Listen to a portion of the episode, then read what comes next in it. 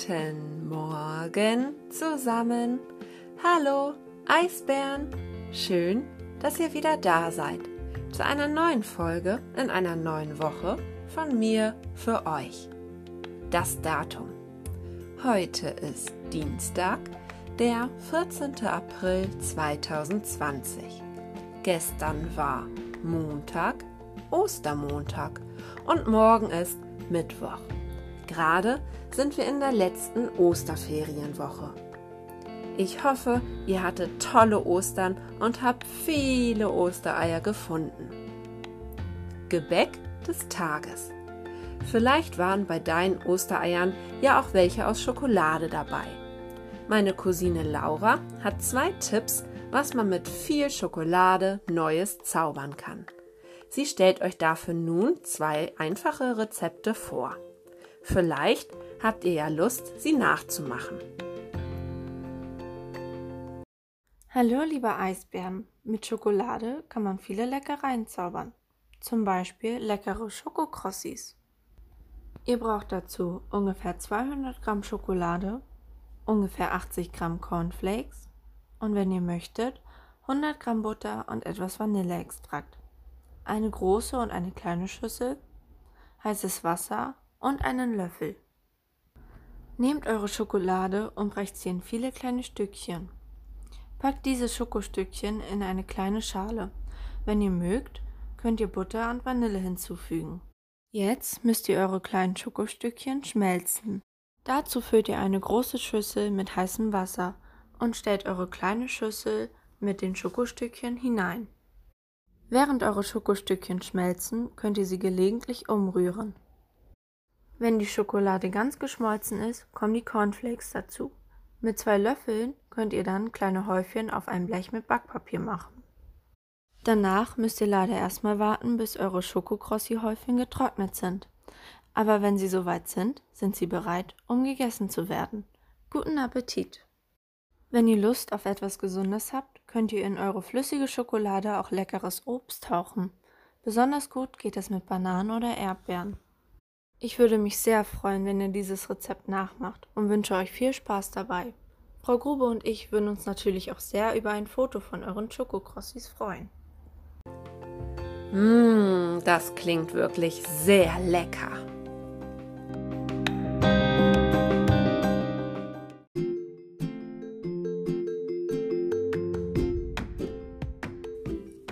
Geschichte des Tages. Wahnsinn!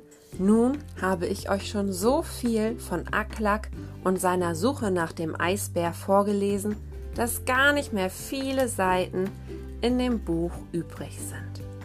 Das heißt, wir wissen bald, was mit Aklak, seinen Freunden, dem Eisbärjungen und seiner Mutter passiert.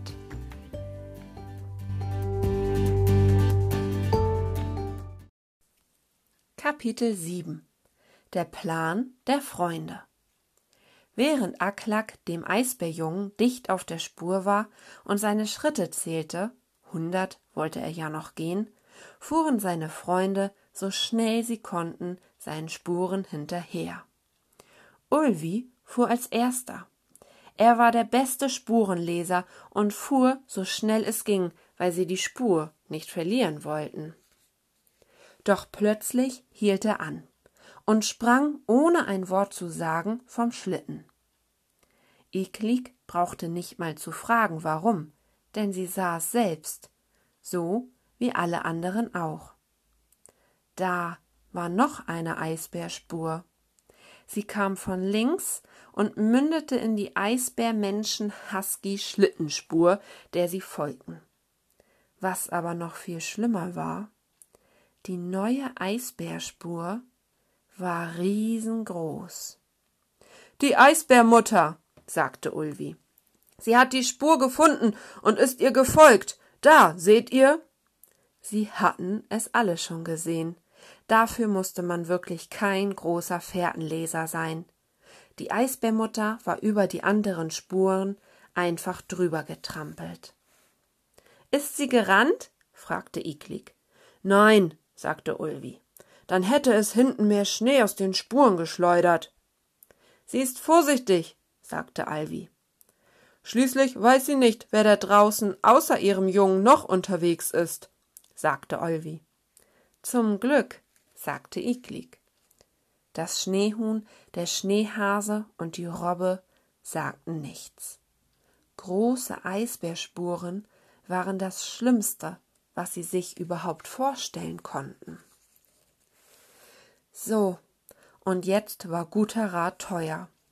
Da vorne lief ihr Freund hinter einem Eisbärjungen her und wusste nicht, dass hinter ihm selbst die Eisbärmutter herlief. Wenn er es wüsste, könnte er nach links oder rechts davondüsen, dann würde die Eisbärmutter bestimmt dem Kleinen hinterhergehen und nicht ihm. Er wusste es ja aber nicht, und um es ihm zu sagen, hätten sie die Eisbärmutter überholen müssen. Eine Eisbärmutter überholen, das klappte niemals, das konnte gar nicht klappen. Oder doch? Iklik und die Jungs schauten einander nur an, weil sie nicht weiter wussten. Aber die anderen drei wurden plötzlich wieder munter. Ich könnte einen großen Bogen laufen, da merkt sie gar nicht, dass ich sie überhole, sagte der Schneehase. Man hörte an seiner Stimme, wie mulmig ihm war aber er schaute tapfer in die Runde und trommelte nur so heftig mit den Hinterläufen, dass Alvis Schlitten klapperte. Und ich könnte hoch genug fliegen, da merkt sie's auch nicht, sagte das Schneehuhn mit zittriger Stimme. Aber auch das Schneehuhn schaute tapfer von einem zum andern und sah sogar ein bisschen trotzig aus, als wollte es sagen Vor einer Eisbärtante fürchtet sich ein Huhn wie ich noch lange nicht um üb um sagte die Robbe, musste aber erst den Schal wegnehmen, damit man sie verstand. Und ich könnte tröten, wiederholte sie. Tröten? fragte Iklik. Meinst du, davon kriegt es die Eisbärmutter mit der Angst? fragte Ulvi. Natürlich nicht, sagte die Robbe. Aber ich kann tröten, dass mich nur der Wal versteht. Wir haben eine Geheimsprache. Oder eigentlich zwei eine für unter und eine für Überwasser. Die für Überwasser haben uns die Menschen nachgemacht. Morsen, sagen sie dazu. Davon habe ich schon mal gehört, sagte Alvi. Und die Geheimsprache hört man soweit? fragte Olvi. Wir Robben nicht, sagte die Robbe. Aber die Wale, die haben das beste Gehör der Welt. Was genau willst du ihm denn tröten?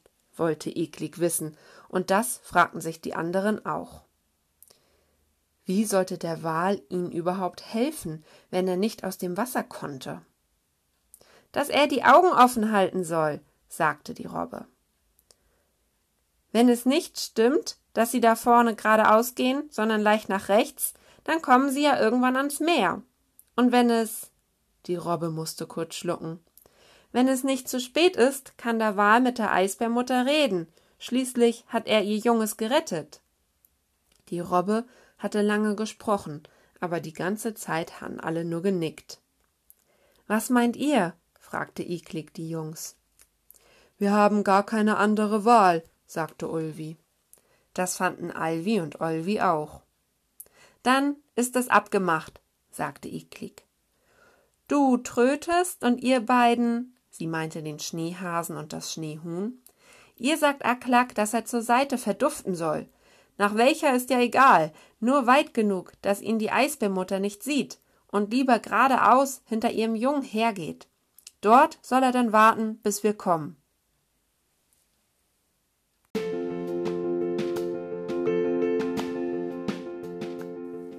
Auflösung der Aufgabe von letzter Woche.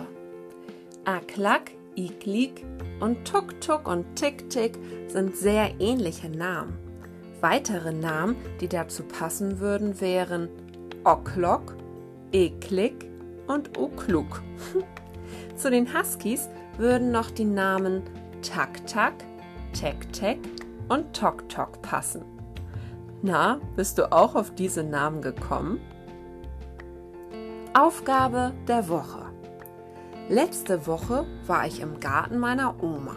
Sie hat Ostereier in verschiedenen Farben an ihren Baum gehängt.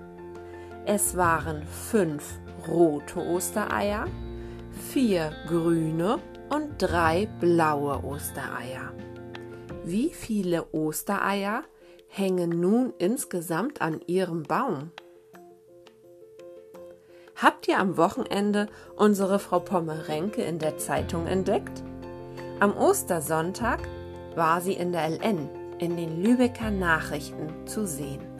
Sie hat der Zeitung von ihrem Podcast erzählt, den sie für ihre Robbenklasse macht. Total toll! In einer nächsten Folge erzählt sie uns, wie sie in die Zeitung gekommen ist. Ich bin schon sehr gespannt.